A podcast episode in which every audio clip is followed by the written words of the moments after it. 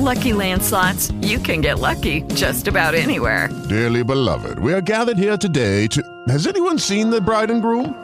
Sorry, sorry, we're here. We were getting lucky in the limo and we lost track of time. No, Lucky Land Casino, with cash prizes that add up quicker than a guest registry. In that case, I pronounce you lucky. Play for free at LuckyLandSlots.com. Daily bonuses are waiting. No purchase necessary. Void where prohibited by law. 18 plus. Terms and conditions apply. See website for details.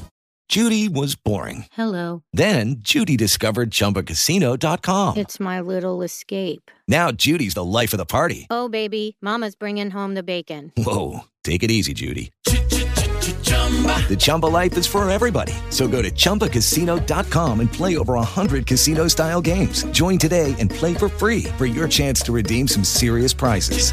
chumba ChumbaCasino.com. No purchase necessary. Void where prohibited by law. 18 plus terms and conditions apply. See website for details. O mês de setembro é conhecido por ser um mês de grandes acontecimentos, sendo palco do fim da Segunda Guerra Mundial, da independência do Brasil, da assinatura da Constituição estadunidense e até do nascimento da rádio. Em 2019 não seria diferente. O que não faltou foi notícia que enchesse as páginas dos jornais com fatos importantes. Processos de impeachment, incêndio em refinarias, abertura da Assembleia Geral e crises nos mais diferentes governos. Mas uma coisa pareceu se esconder por trás de todos esses assuntos. Uma pauta que já não parece tão nova, mas que continua a mover a agenda política nacional e internacional. São os crimes de corrupção. A Polícia Federal prendeu 14 suspeitos de desviar dinheiro da empresa de saneamento. Public Enterprises Minister Pravin Gordhan says corruption has cost ESCOM billions. Que ver con la lucha contra. Los empresarios... Este é o Tudo Desconecta, o podcast que explica o principal assunto do mês, ligando as notícias e episódios mais relevantes das últimas semanas, sem estresse, sem preocupação e sem medo de deixar qualquer informação passar batido. Então, aumente o som e vem entender o que foi esse mês de setembro.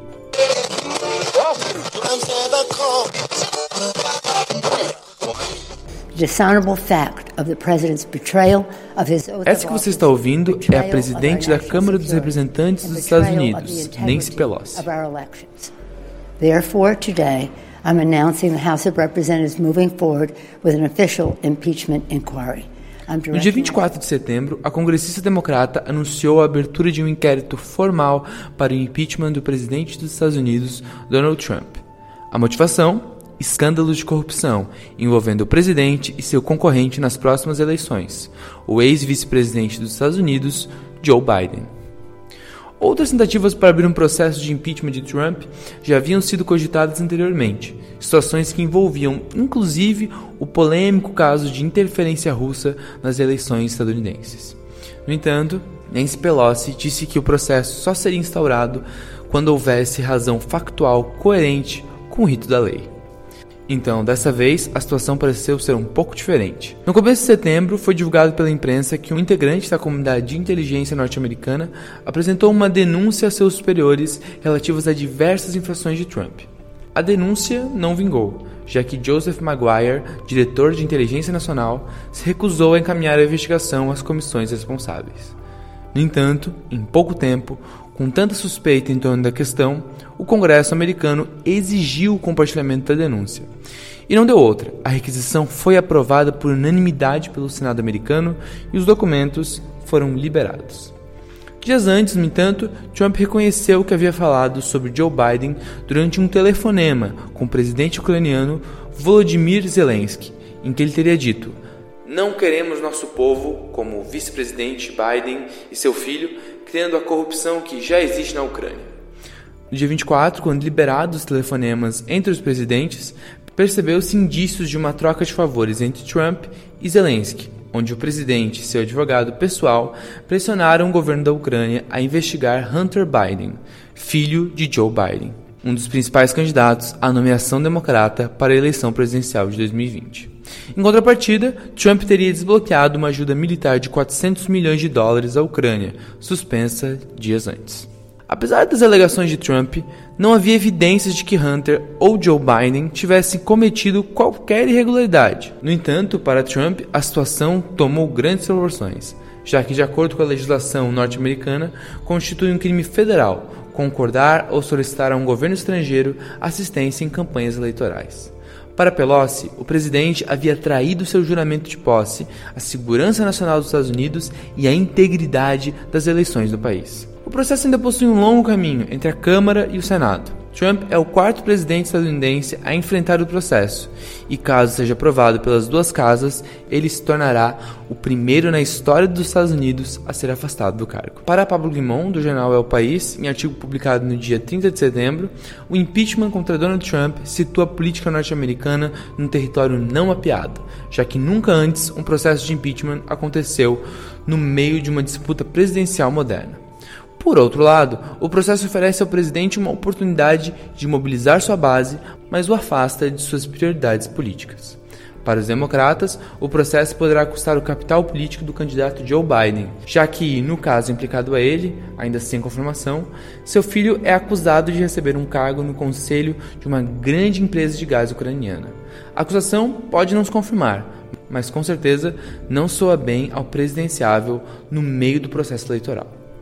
Enquanto Joe Biden busca se desviar das acusações de corrupção e Trump do processo de impeachment, o assunto acaba dirigindo as eleições, a pauta política e o afastamento de um presidente dos Estados Unidos. Por hora, não há perspectiva para que o suposto e espinhoso caso de corrupção deixe de coordenar a agenda política norte-americana. Mas não são só os dois presidenciáveis que enfrentam acusações de corrupção.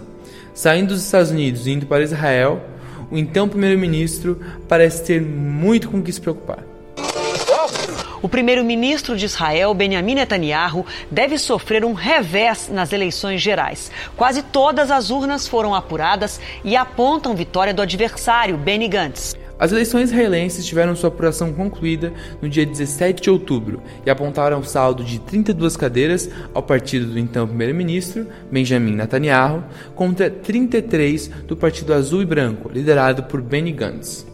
Uma margem muito apertada que deixa a Netanyahu a capacidade de formar um governo, mas com baixa governabilidade e pouca capacidade de fazer alianças. As opções para o primeiro-ministro são poucas, já que, para garantir sua capacidade de governar, é necessário que um pacto seja firmado com os oposicionistas, ou ao menos uma parte deles. No entanto, as negociações entre Netanyahu e Gantz não serão tarefa fácil, já que, para ambos, há muito em jogo.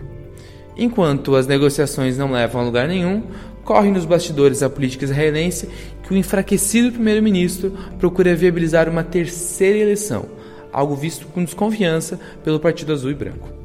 Mas, afinal de contas, o que explica que o primeiro-ministro que governou Israel nos últimos 10 anos tenha sofrido em 2019 sua maior derrota eleitoral? A questão é complexa, mas pode ser resumida em um fator central: corrupção.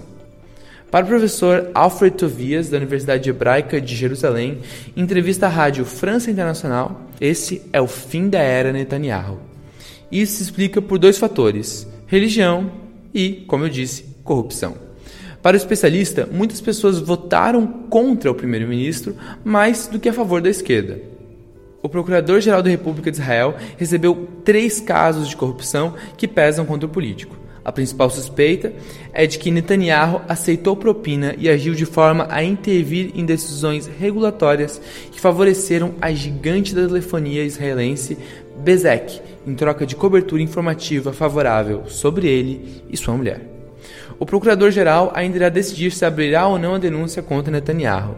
O que fica claro é que todo o impasse na situação política de Israel dependerá do resultado das investigações dos três casos de corrupção. As acusações colocam o líder sob suspeição e dificultam a viabiliza viabilização de qualquer pacto governista em prol de um governo de união. Por enquanto, Netanyahu busca se reerguer com o que lhe sobra de capital político. Saindo de Israel e vindo para o Brasil, foi em outubro que uma revelação bombástica mostrou que, em 2017, as investigações de corrupção quase levaram o país a uma cena de crime em plena audiência do Supremo Tribunal Federal. Em entrevista à revista Veja, o ex-procurador-geral da República, Rodrigo Janot, disse que, no momento mais tenso de sua passagem pelo cargo, chegou a ir armado para uma sessão do STF com a intenção de matar a tiros o ministro Gilmar Mendes. À época, o procurador responsável pela condução da avalanche de denúncias da Operação Lava Jato vê um conflito de interesses com Gilmar Mendes. Janot havia apresentado uma exceção de suspeição contra Gilmar, no caso que investigava os crimes de corrupção do empresário Eike Batista. Em vingança, o ministro teria supostamente difundido uma história mentirosa sobre a filha do procurador, o que acabou irritando Janot, que, em seu ápice de ódio pelo ministro, teria decidido assassiná-lo. Eu fui, a, minha intenção é, eu fui armado, eu ia dar um tiro nele e depois ia suicidar. Foi a mão de Deus. Desisti e avisei que eu, que eu não estava passando bem e chamei o meu vice para fazer a, a, a sessão para mim. Assim, eu sou um sujeito que eu não me incomodo de apanhar. Pode me bater à vontade. Vai lá. Eu tenho uma filha. Mas e aí? O que vai acontecer com o ex-PGR? Existe alguma condenação cabível ao procurador? Para especialistas, Janot não cometeu crime, já que o Código Penal prevê que o crime tem os atos preparatórios, executórios e a consumação. No caso de Janot, o ato não passou de seus pensamentos, não podendo assim ser responsabilizado por um ato que não chegou a realizar.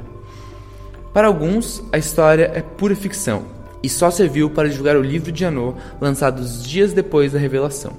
Para outros, a história diz muito sobre a investigação de corrupção no Brasil. É o caso do ministro Gilmar Mendes, que em nota respondeu à confissão do procurador.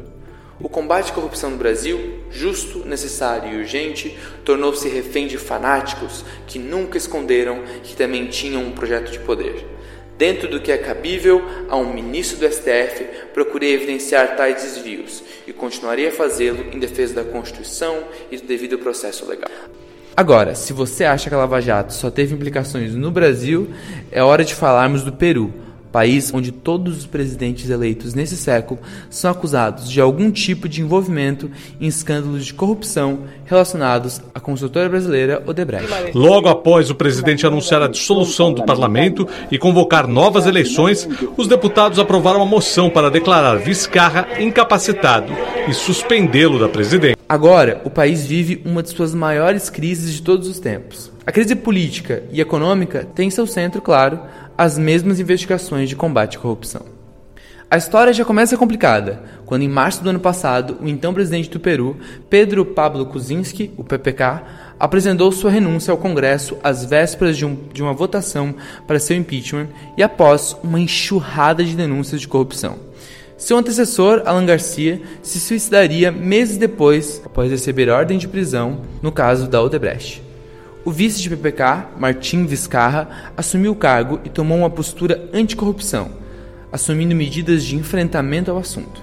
No entanto, mesmo assim, a falta de uma maioria no Congresso inviabilizou sua governabilidade e criou tensões entre o presidente e o Congresso, de maioria oposicionista. Assim, no dia 30 de setembro, o presidente Vizcarra anunciou a dissolução do Congresso, depois que os parlamentares rejeitaram pela segunda vez uma moção de confiança, convocando novas eleições parlamentares. O Congresso respondeu em mesmo nível, suspendendo o presidente e empossando a vice Mercedes Araoz como presidente interina. Em seguida, a vice-presidente renunciou ao cargo, já que para ela a ordem constitucional do Peru foi quebrada, e adicionou ainda que esperava que sua decisão levasse à convocação de eleições gerais. A dissolução do Congresso, que dá seus ares antidemocráticos, é prevista pela Constituição peruana e segue o rito constitucional. O presidente, que assumiu a posição de outsider e de voraz combatente da corrupção, é o único nos últimos quatro a não ter qualquer envolvimento com o caso do Odebrecht. Assim, ele vê sua popularidade crescer ao enfrentar o Congresso, já profundamente desgastado pelas denúncias de corrupção. Por ora, Vizcarra tem em sua frente o complexo dilema da democracia latino-americana. Até que ponto enfrentar aqueles que garantem sua governabilidade? Uma coisa é certa: o enfrentamento à corrupção continuará sendo, por um tempo, tema central na política peruana, provavelmente de toda a América Latina. O mês de setembro veio para confirmar a predominância da agenda anticorrupção em boa parte do mundo, algo que aparentemente vai demorar para sair das páginas dos jornais e revistas. Então, o Tudo Desconecta vai ficando por aqui. Para quem quiser se aprofundar um pouco mais nos assuntos tratados no episódio de hoje, é só conferir os links disponíveis na descrição desse podcast. Nos vemos no próximo mês, conectando todos os pontos de outubro. Até a próxima!